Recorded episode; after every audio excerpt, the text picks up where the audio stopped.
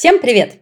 Меня зовут Даша Полещикова. Это подкаст «Дом с огнем» от команды издания «Горящая изба». Мы рассказываем о том, как организовать свой быт, чтобы с легкостью поддерживать порядок. Учимся готовить вкусную и полезную еду и при этом не проводить целые дни на кухне. Ищем ответы на другие важные вопросы. И сегодня мы будем разбираться, как организовать уютный дом с заботой об экологии и как начать вести экологичную жизнь. Гости сегодняшнего выпуска – экоактивистка Вика Ророк. Вика, привет. Даша, привет. Расскажи немножко о себе и как ты вообще начала вести зеленый образ жизни, как ты к этому пришла? Меня зовут Вика, я в Академии уже больше пяти лет. У меня как-то, как будто с детства, на самом деле, был интерес к природе, ко всему натуральному, к переиспользованию вещей, но прям активно меня потянуло в тему экологии после опыта путешествий. Я помню, что мы с мужем вернулись из э, путешествия в Италию, мы ездили в Милан и увидели, как там настроена сортировка, и мы решили, что мы хотим так же. Мы вернулись в Новосибирск, тогда мы жили в Новосибирске, и я стала искать, какие возможности есть. Нашла акцию, которая проходила раз в месяц, где принимали какое-то количество отходов, и я поняла, что все, мне надо. И на самом деле, мне кажется, с того дня моя жизнь вообще изменилась в плане того, что я теперь не могу представить, как по-другому. В октябре прошлого года года мы из Новосибирска переехали в Ереван. Практически всю жизнь мы перевернулись с ног на голову, начали с нуля, но все равно сортировка осталась вот такой базой, которая со мной везде, всегда, что бы ни происходило вокруг. Слушай, расскажи сразу, а в Ереване как это налажено? Легко сортировать мусор или тоже с нуля пришлось все развивать? Смотри, что-то здесь есть. То есть здесь есть контейнеры, которые поставила мэрия, здесь есть э, экоактивисты Green Green, которые устраивают уборки по выходным. Вот, но что-то пришлось и создать мне самой, например, чат по фудшерингу, это место для обмена едой, его не было, вот я его сделала. Теперь есть и такая возможность. Очень здорово. Для меня тема зеленого образа жизни кажется сложной по двум причинам. Первое, кажется, что сложно вливаться в это. А, например, у нас, я живу в Саратове, у нас тоже есть зеленая организация, и, кажется, не одна, они тоже проводят периодические сборы вторсырья, потому что, к сожалению, в Саратове государственных мусорок вот для раздельного сбора сырья нету, а где есть, ну, это совсем не работает. То есть у нас стоят какие-то, знаешь, сетки для пластиковых бутылок, в которые бросают все подряд, и, кажется, вывозят со всем остальным мусором. Ну, в общем, это совершенно не мотивирует что-то делать, а вот э, экологи-активисты продукты, делают все по уму. И прямо недавно в моей ленте в интернете мне попалась новость, что они наконец-то э, начали пробно принимать, не скажу тебе, как называется этот вид пластика, но это вот та самая штука, из которой делают, знаешь, такие паучьи детские пюрешки. Ага, это дойпаки. Вот, вот их они начали э, пробно принимать, это для нас новиночка. И там было показано, как подготовить эти упаковки. Их нужно снизу разрезать, помыть от пюрешки, и, в общем, только тогда нести. И когда начинаешь начинаешь в это все углубляться, сколько ну, таких вот мелких бытовых сложностей за этим стоит, ну, короче, страшно становится. А вторая причина, по которой, мне кажется, сложным вести зеленый образ жизни, ну, вот есть люди, которые давно в теме, давно увлечены, и им все эти моменты, все эти вопросы кажутся, ну, простыми, и иногда они отвечают на вопросы, ну, так довольно токсично, когда с ними начинаешь общаться, ловят тебя, ах, вы ходите шоперами, а шоперы это не экологично, потому что на их производство тратится там огромное количество ресурсов, и, в общем, это плохой вариант, и это останавливает. Поэтому сразу предупрежу, я не в теме, я буду задавать тебе глупые вопросы, и я надеюсь, что этот наш выпуск поможет таким, как я, кто тоже не в теме, в начале пути, разобраться и легко влиться. Поэтому давай начнем сначала с сортировки мусора. На какие категории ты делишь мусор, и как у тебя это все организовано? Расскажи. А можно минуточку занудства? Мне кажется, что здесь э, есть деление на две вещи. Это мусор, это то, что делить нельзя, это то, что идет на свалку, а есть отходы, которые потом превращаются в ценное вторсырье. В общем,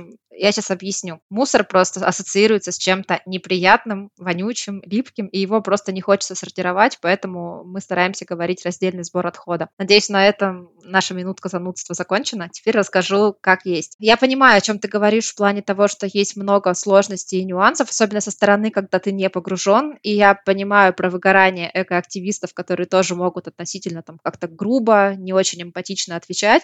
Я тоже с этим сталкивалась. Поэтому я стараюсь пропагандировать а, такой подход, что нужно делать то, что тебе посильно, то, что тебе понятно. Я, наверное, забегу вперед. Можно начинать с самого простого. То есть выбрать, что сортировать те же пластиковые крышечки. Там, в принципе, задумываться особо не надо, ты просто начинаешь их сортировать и берешь в привычку. Либо можно пойти по простым фракциям вторсырья, макулатура, стекло, металл. Здесь тоже нет никаких особых э, причуд, которые нужно учитывать. Ты просто их берешь, собираешь и приносишь в тот пункт, где у тебя их принимают, если в твоем городе есть э, этот настроенный сбор отходов. На самом деле, просто фракций вторсырья очень много. Я пять лет в теме, и я как-то посчитала, что я собираю 25 видов вторсырья. Я понимаю, что это может на самом деле пугать, но у меня дошло до того, что я собирала уже какие-то редкости, типа блистеров от таблеток, зубных щеток, пробки от винных бутылок из гостей, от друзей тоже забирала и сдавала. Ну, то есть это такие неочевидные вещи, которые потом просто входят в твой быт, в твой набор набор эко-привычек, но я голосую за то, чтобы начинать с чего-то простого, понятного, и когда у тебя это становится привычкой, ты просто постепенно, как знаешь, на леску бисеринки вот так вот насаживаешь, и оно становится потом красивым у тебя комплексным браслетом из привычек. Слушай, это очень красивый образ. Я вот примерно по тому же пути иду. Например, мы уже давно собираем макулатуру, и здесь я должна поблагодарить нашу школу, которая дважды, а то и трижды в год проводит сбор макулатуры. Нам объявляют, а знаешь, как у советских пионеров между классами проходят конкурсы, кто больше принесет. Там это все взвешивают, потом объявляют, какие классы заняли первое, второе, третье место. Кажется, это интереснее родителям, чем детям. Ну, в смысле, вот это вот бороться за места детям как-то не очень. Но нет, они тоже послушно с нами собирают все эти свои тетрадки, исписанные какие-то. Знаешь, сейчас много таких тетрадей с печатной основой, которые одноразовые, вот а, всякого такого. Коробки. Круто, что собирают. Да, действительно очень круто. И а, за счет того, что это организовала школа и с элементом соревновательности, действительно в этом огромное количество людей участвуют, даже тех, кто кажется совершенно далек от экологии, ну, хотя бы это, это здорово. Ты меня поразила количеством видов отходов, которые ты собираешь, а как ты это все хранишь? Потому что даже нашу коробку с макулатурой, ей нужно место. А если это 20 коробок с разными видами пластика и так далее, я не представляю это. Слушай, это очень хороший вопрос. Давай я расскажу, как мы начинали. Когда мы начинали, мы жили на съемной квартире, и у нас не было какого-то отдельно выделенного места, поэтому мы просто поставили какую-то коробку а, к стенке кухни. Она не сильно нам мешала, но ее было видно. И мы туда собирали прям все, что можно сдать, а уже перед акциями мы сортировали на какие-то отдельные там виды по шоперам, по рюкзакам, чтобы на акции сбросить в нужные бигбеги. Потом мы переехали в свою квартиру в Новосибирске, и мы там обустроили уголок. У нас было несколько больших контейнеров. Мы их взяли, и там, знаешь, какое отделение было? С одной стороны у нас была макулатура, это был прям отдельный контейнер. Дальше у нас шло стекло, металл и пластик, который можно сдать, сбросить в контейнеры у дома. И третье у нас было пространство для того, что нужно отвезти в экоцентр или на акцию, то есть какие-то редкости. Плюс, мы, кажется, про это поговорим, у нас еще стояла вермиферма, то есть э, штука, которая помогала мне утилизировать органические отходы. Если будет интересно, я готова про это потом чуть подробнее рассказать. Да, конечно, очень интересно. Это, собственно, был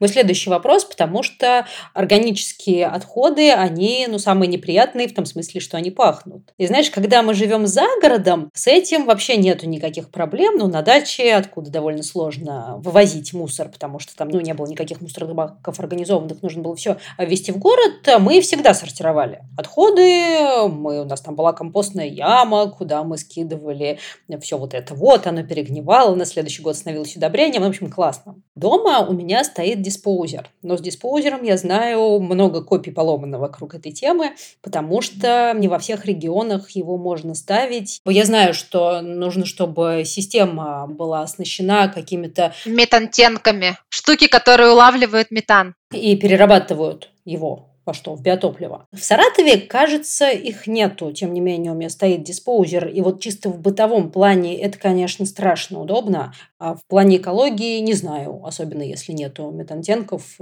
А давай порассуждаем. Смотри, то есть в бытовом плане это реально очень удобная вещь, то есть ты сбросил туда все органические отходы, они перемололись и по трубам ушли куда-то, куда мы еще поговорим. Плюс здесь в том, что у тебя получается в мусорке только сухие отходы, которые никак не пахнут, и ты можешь реже выносить мусорное ведро по дефолту. С этой стороны это большой плюс. Если есть метантенки, то это вообще круто, то есть у тебя органика пошла в дело, из нее выловили биогаз, используют либо как биотопливо, и это очень здорово. Но если такого а, устройства на очистных сооружениях нет, то получается, что твоя органика проделывает длинный путь, она увеличивает нагрузку на трубы, а у нас сантехника, она часто с советских времен и часто ломается, поэтому у нас там отключают воду, да, летом, недели на две в лучшем случае. И получается, если вот эта нагрузка на трубы прошла, органика оказалась на очистных сооружениях в виде иловых осадков, там ее может ждать другой сценарий. Ее либо могут взять и использовать как удобрение, например, посадить лес на этих иловых осадках, и это тоже будет круто. Либо ее могут собрать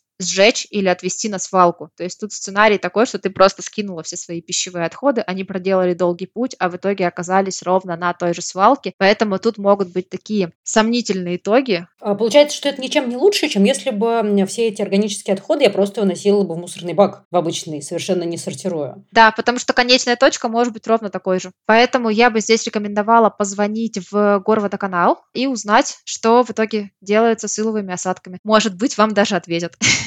но не факт. Это интересно. Надо действительно позвонить и узнать. Но должны быть какие-то другие пути утилизации такого мусора. Вот ты говорила сложное слово, расскажи, что это такое. Расскажу про вермиферму. Давай, наверное, с простого. То есть, что делать с органикой? Если вы живете в частном доме, ты тут уже все рассказала прекрасно. Есть компост. Я фанат, на самом деле, компоста. Я обожаю смотреть за процессом, как какие-нибудь банановые шкурки становятся ценным удобрением, и на них вырастает что-нибудь новое. И когда я подошла к теме органики, это случилось после того, как я разобралась со всеми видами вторсырья. Мне показалась эта тема вообще самой сложной, но такой необходимой даже такое позитивное усложнение собственной жизни, когда ты хочешь внедрить новую привычку и, и думаешь, вот эта вот гора неприступная, я ее все-таки возьму. Мы начали сушить э, всякие растительные очистки, делали это на подоконнике, на батарее. Как раз там была зима, там все высыхало быстро, и мы вот эту вот сушеную органику копили и потом отвозили родственникам в компост. И это на самом деле было достаточно удобно до тех времен, пока не начался ковид. А когда пандемия началась, там родственники жили далеко, и поездки временно стали невозможны, а я поняла, что у меня рука уже не поднимается просто выбрасывать в мусорку и копить дольше у себя органику я тоже не хотела, потому что она уже чисто эстетически портила вид моей квартиры. Тогда я задумалась о том, что мы еще можем сделать, и рассматривала разные варианты. Кто-то говорит, что можно уносить, прикапывать в лес, то есть делать небольшую ямку, складывать туда органику, а у нас как раз лес был прям напротив нашего дома в двух-трех минутах ходьбы. И однажды мы попробовали это делать, но мне не понравилось, потому что, с одной стороны, ты себя чувствуешь немножечко преступником. То есть э,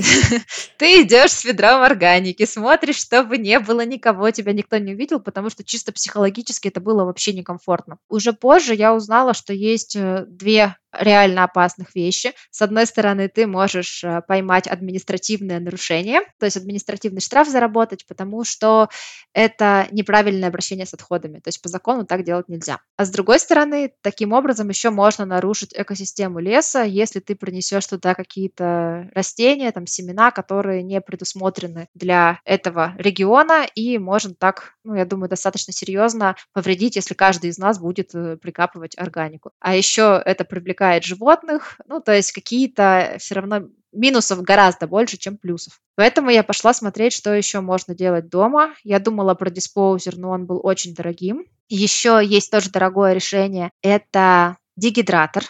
У него есть название производителя, я, к сожалению, его забыла. В общем, это электрический прибор, куда ты складываешь пищевые отходы, он их сушит, и потом там из килограмма ты получаешь небольшую горстку, которую дальше можешь куда-нибудь на грядки, на клумбы положить. Но она уже выглядит совсем не так, как пищевые отходы, то есть она становится такой коричневой, практически крошкой. Хм, то есть такое можно высыпать даже просто на городскую клумбу и не чувствовать себя преступником? По сути, да, так и есть. Но меня сильно смущала цена. Там было что-то в районе 60 тысяч сам самая дешевая модель, ну, то есть вообще не для рядового жителя ни разу.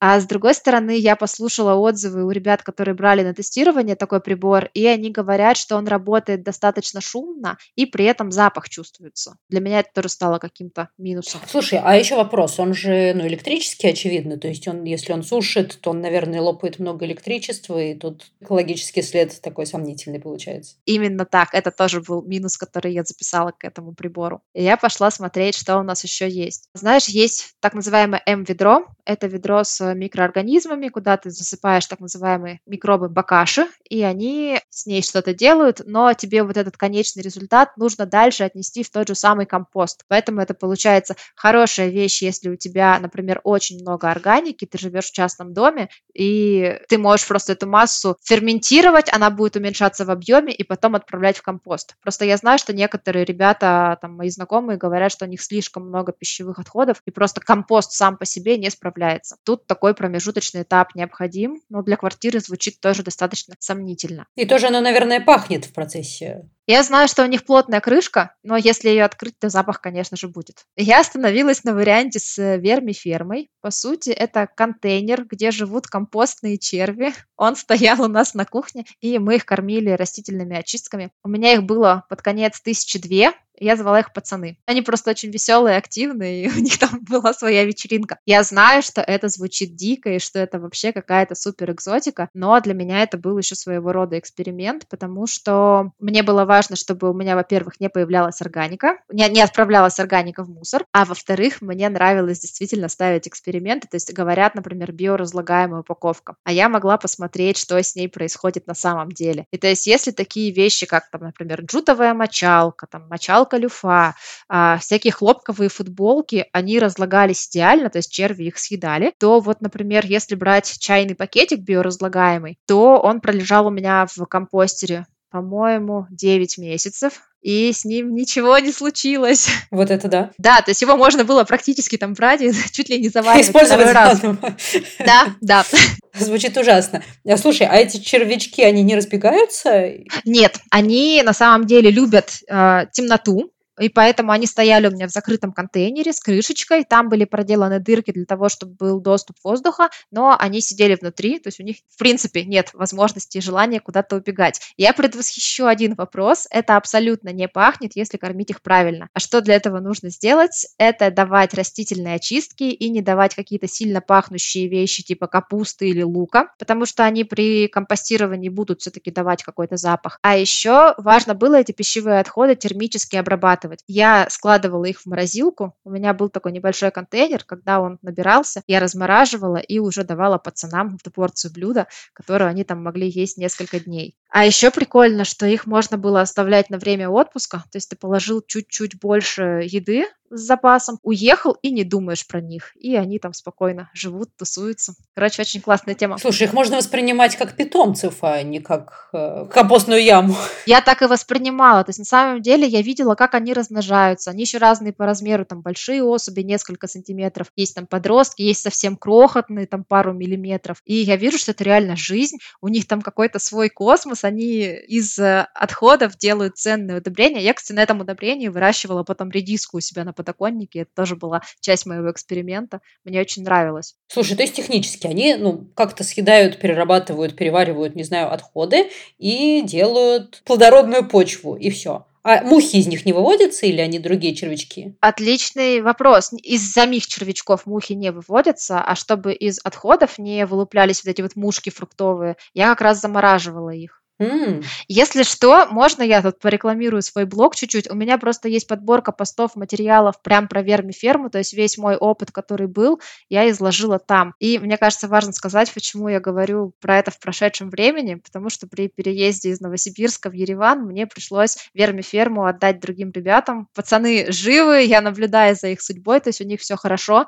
но вот эта вот привязка к ним как к питомцам у меня действительно была, то есть я понимаю, что я по ним скучаю, и даже у меня немножечко немножечко грызет, вот что я за них взяла ответственность и не перевезла с собой, а отдала другим людям. Но им хорошо. Слушай, это очень забавно. У меня у сына есть формикарий с муравьишками. И, в общем, к муравьишкам, да, мы относимся как к питомцам. У них там своя жизнь, они не милые, но они не приносят никакой пользы, они просто милые. А червячки же еще и пользу приносят. А в целом, ну, что червячки, что муравьишки, какая разница, даже интересно.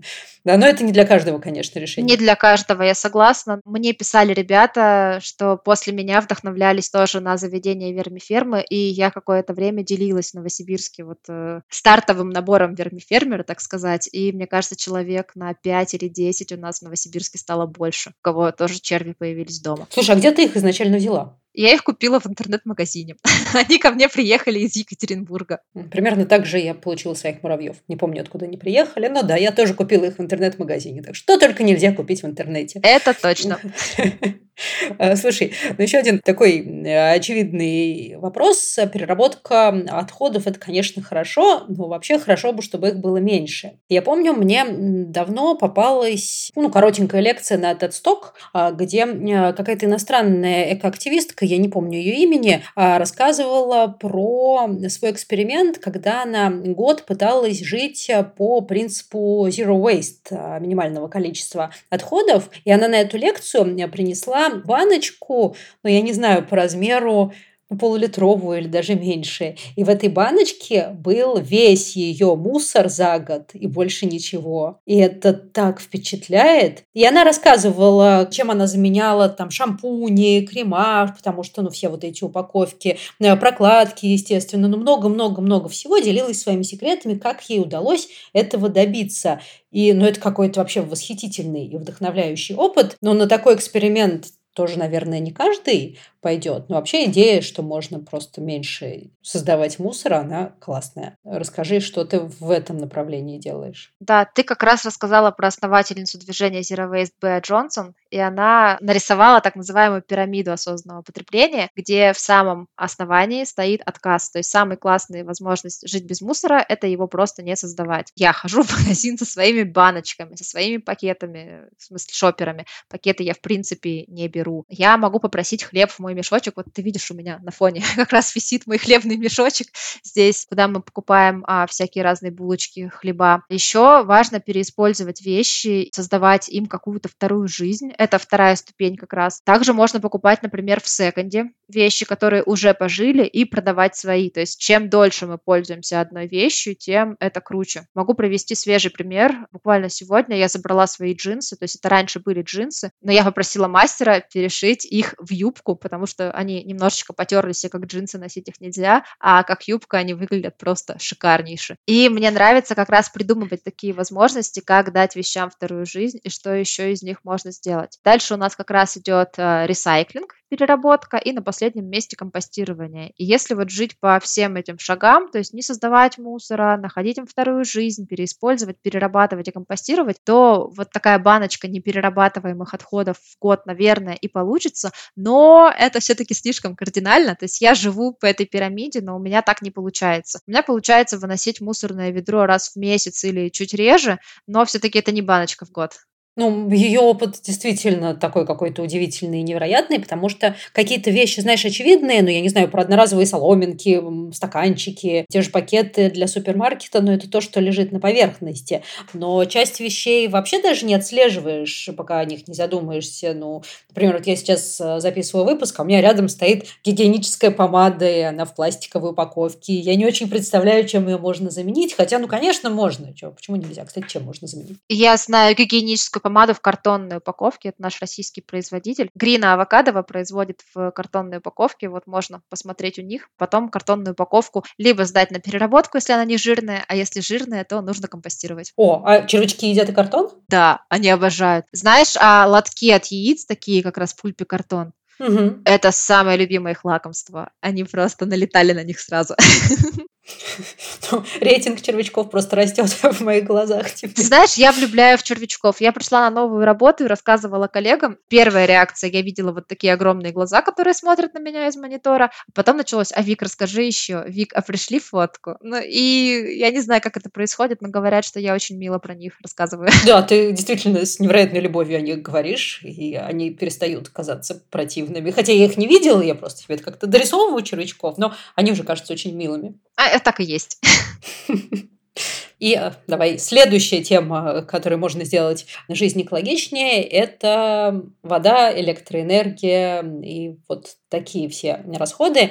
А, я однажды писала про эту статью и собирала материал, и с удивлением узнала, ну вот про душ и ванную, что там есть такая тема, что кажется, что купаться под душем это более экологично, потому что ты тратишь меньше воды, а на самом деле все зависит от того, какого у тебя объема ванны и сколько ты получишься под душем, потому что если ты стоишь, я не помню, кажется, больше 10 минут под душем, то уже выгодно набирать ванну. В целом, да. Ты знаешь, есть рекомендация, что ты можешь выбрать какую-нибудь песню на три минуты, и пока эта песня играет, принимать душ. Хорошая рекомендация. У меня даже есть какое-то специальное приложение для чистки зубов, где специальные песни, чтобы вот чистить зубы нужное количество времени, но с зубами тут вопрос в том, чтобы не меньше, а с душем, чтобы не больше.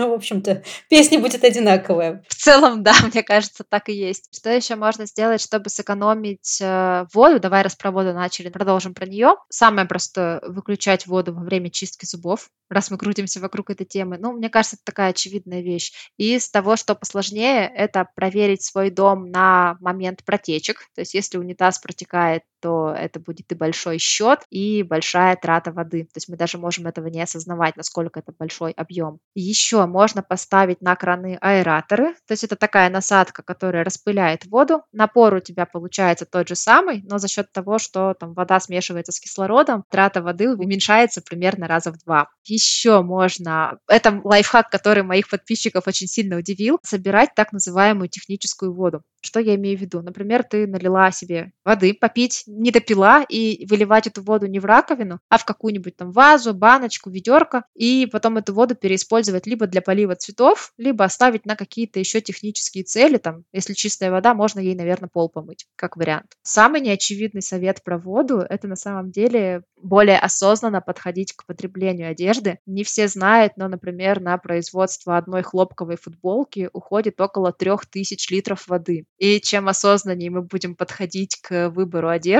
тем меньше ресурсов мы будем тратить. И мне кажется, это крутой лайфхак, особенно в мир секондов, авито, где можно найти классные даже брендовые вещи за вполне разумную цену. Слушай, про футболку это какая-то невероятная информация. А там дело именно в производстве хлопка? В целом производство одежды, оно очень ресурсозатратно, потому что тебе нужно обработать ткань, часто ее окрашивают, и каждый вот шаг производства, он использует и электричество, и воду. Ну да, это какая-то логичная мысль, но что речь идет о таких огромных цифрах, это прям поражает. Лишний раз задумаешься перед тем, как купить новую футболочку. Да, мне казалось, что это не очевидно, поэтому мне захотелось поделиться этим фактом. А если говорить про электричество, как его экономить? Ну, опять же, самое простое. Уходя, выключай свет, там, заканчивая работу, выключай ноутбук, а не оставляя его просто в спящем режиме. Из менее очевидного, наверное, это темная тема на гаджетах, потому что тогда пиксели не работают, и они исключаются только на какой-то другой цвет, не на черный. Это экономия там, той же батарейки в телефоне, и меньше ее, его нужно будет заряжать. Еще из очень простого это протирать пыль с мониторов, протирать пыль с лампочек и помыть окна. Я читала в каком-то источнике, что мытые окна дают до 30% э, солнечного света. Да, это чувствуется. И ты знаешь, если про окна и лампы я знала, а что то же самое работает с мониторами, как-то не приходило мне в голову, а в общем-то, да,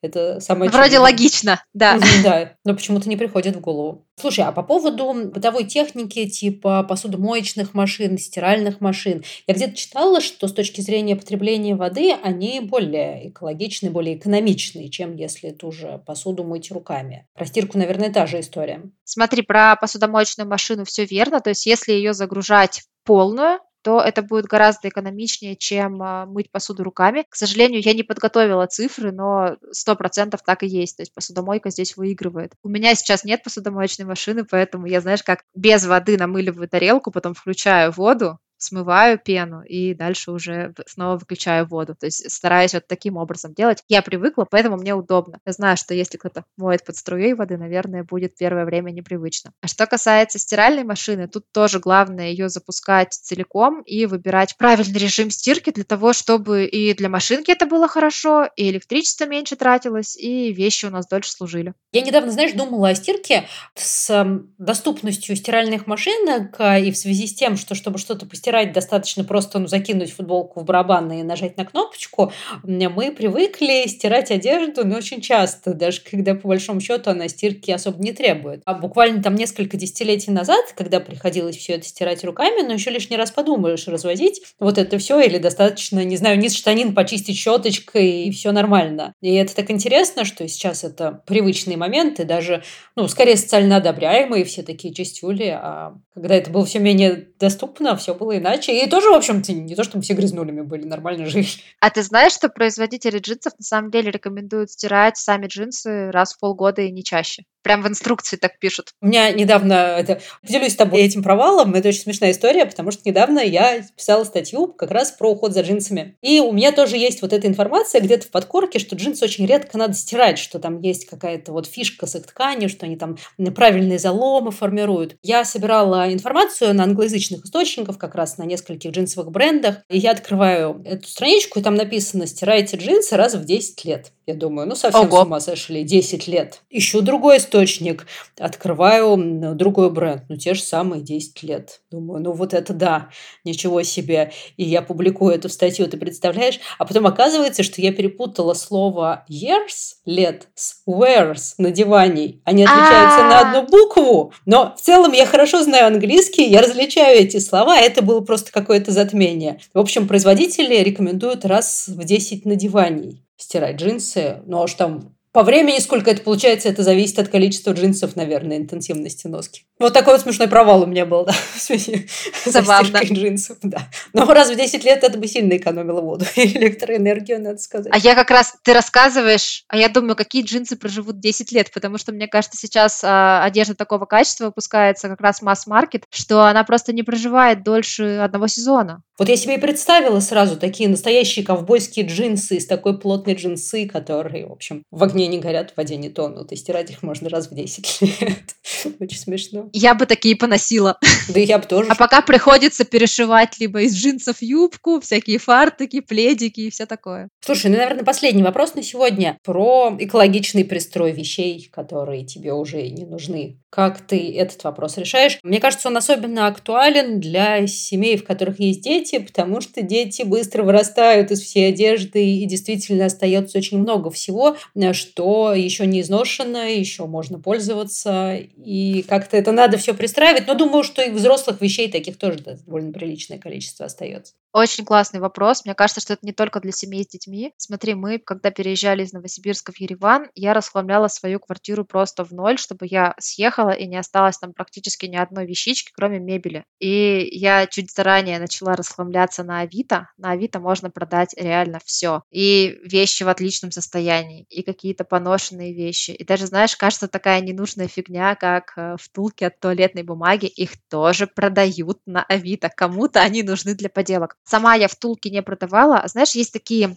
ленточки от бейджиков, вот когда на конференции ходишь, они ланьярды называются. Вот я их продала. Они лежали у меня мертвым грузом несколько лет, а оказалось, они были нужны кому-то из другого города, и я отправила с деком, и мужчина счастлив, и я тоже очень довольна. Поэтому для меня Авито как, наверное, такой топ, но я, например, знаю, что на Авито плохо продается одежда, и мне было лень заморачиваться с, там, с фотографиями, с отутюживанием каждой вещички, поэтому я относила в комиссионные магазины. Была комиссионка недалеко от дома, и я относила там раз в месяц вещи, и через месяц я приходила, забирала деньги за то, что продалось, продалось. Там была какая-то небольшая комиссия, типа 5-10%, по-моему, с суммы продажи. Я оставляла ее магазину. А остальные вещи, которые не продались, я могла либо забрать себе, либо оставить еще на несколько месяцев, чтобы они висели, либо могла их отправить в благотворительность для тех, у кого есть необходимость в таких вещах. Мне кажется, это неплохой способ избавляться от вещей. Если лень заморачиваться с тем, что там ходить, продлять, что-то вот это делать,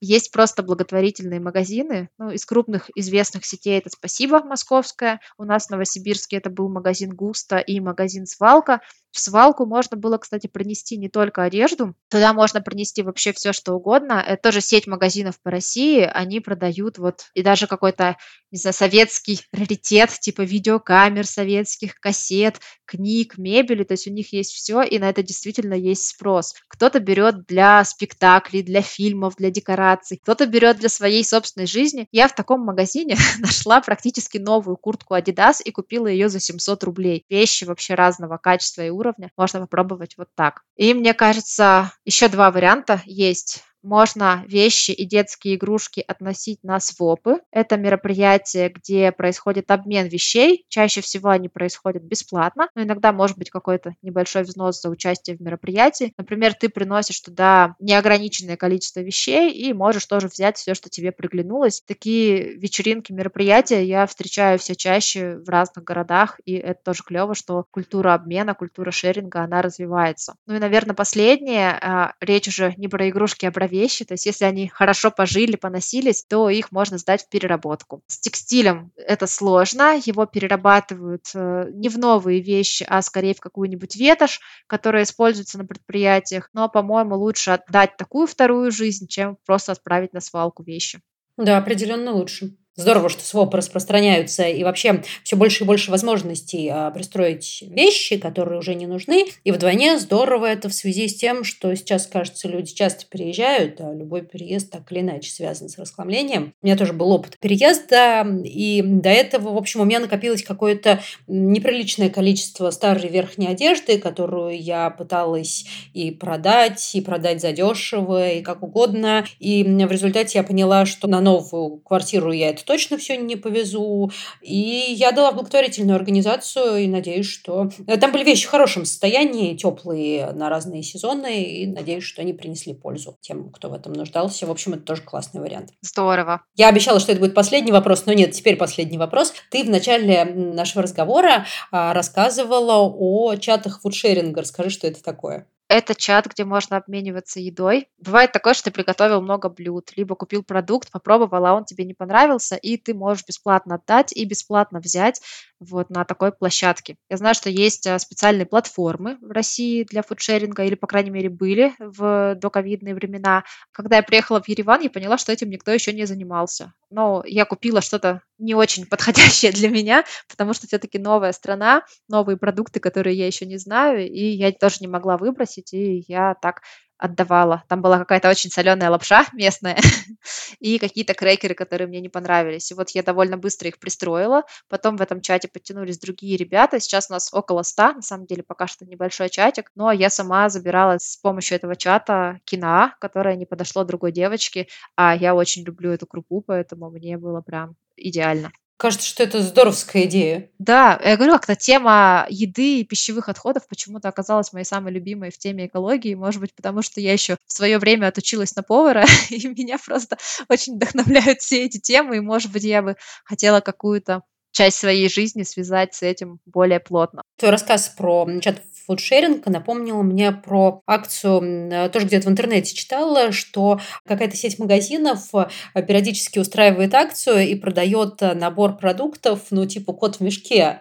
Он стоит дешево, там разные, ну, в том числе деликатесы, но фишка в том, что это все продукты с истекающим сроком годности, которые нужно съесть вот прямо сейчас. И люди покупают это по приколу, потому что они могут задешево попробовать, ну, какие-то необычные для себя продукты, это раз. А два, что это каждый раз, ну, такой праздник и сюрприз тебе привозят пакет, и ты не знаешь, что там. Кажется, это тоже классная идея и довольно экологичная, почему нет, если эти продукты скоро. А ты знаешь, в России есть приложение Doggyback. Они как раз сотрудничают с разными заведениями, там, с кондитерскими, например, и они как раз вот так вот делают. То есть те продукты или блюда, которые кафешки не успевают продать, они выкладывают на эту платформу, и ты забираешь просто какой-то набор. Ты платишь еще причем сумму со скидкой, подешевле это все получается. И можешь вот тоже так попробовать что-то новенькое и спасти еду. Мне кажется, отчасти это маркетинговый ход все-таки, но даже возможность купить со скидкой что-то, что не продалось, даже гипотетическое, все равно, мне кажется, прикольной. Главное, чтобы это потом все не отправилось в мусорку, а лучше вот в такой же чат для тех, кто готов к экспериментам и попробовать что-то, что не понравилось другим. А, спасибо за сегодняшний разговор. Мне кажется, он получился очень полезным и уютным. Я влюбилась в червячков. А. Кажется, что после этого выпуска мы все пойдем в твой блог читать про червячков и заказывать в интернете как стартовый набор. Если что, ко мне можно приходить с вопросиками, потому что есть какой-то опыт в этой теме, которым я готова делиться. И у меня даже была шпаргалка для начинающего верми-фермера. Если кому-то будет интересно, я вообще с удовольствием поделюсь. Очень здорово. Друзья, спасибо, что нас слушали. Оставляйте в комментариях свои экологические лайфхаки, делитесь впечатлениями от червячков. Всем пока!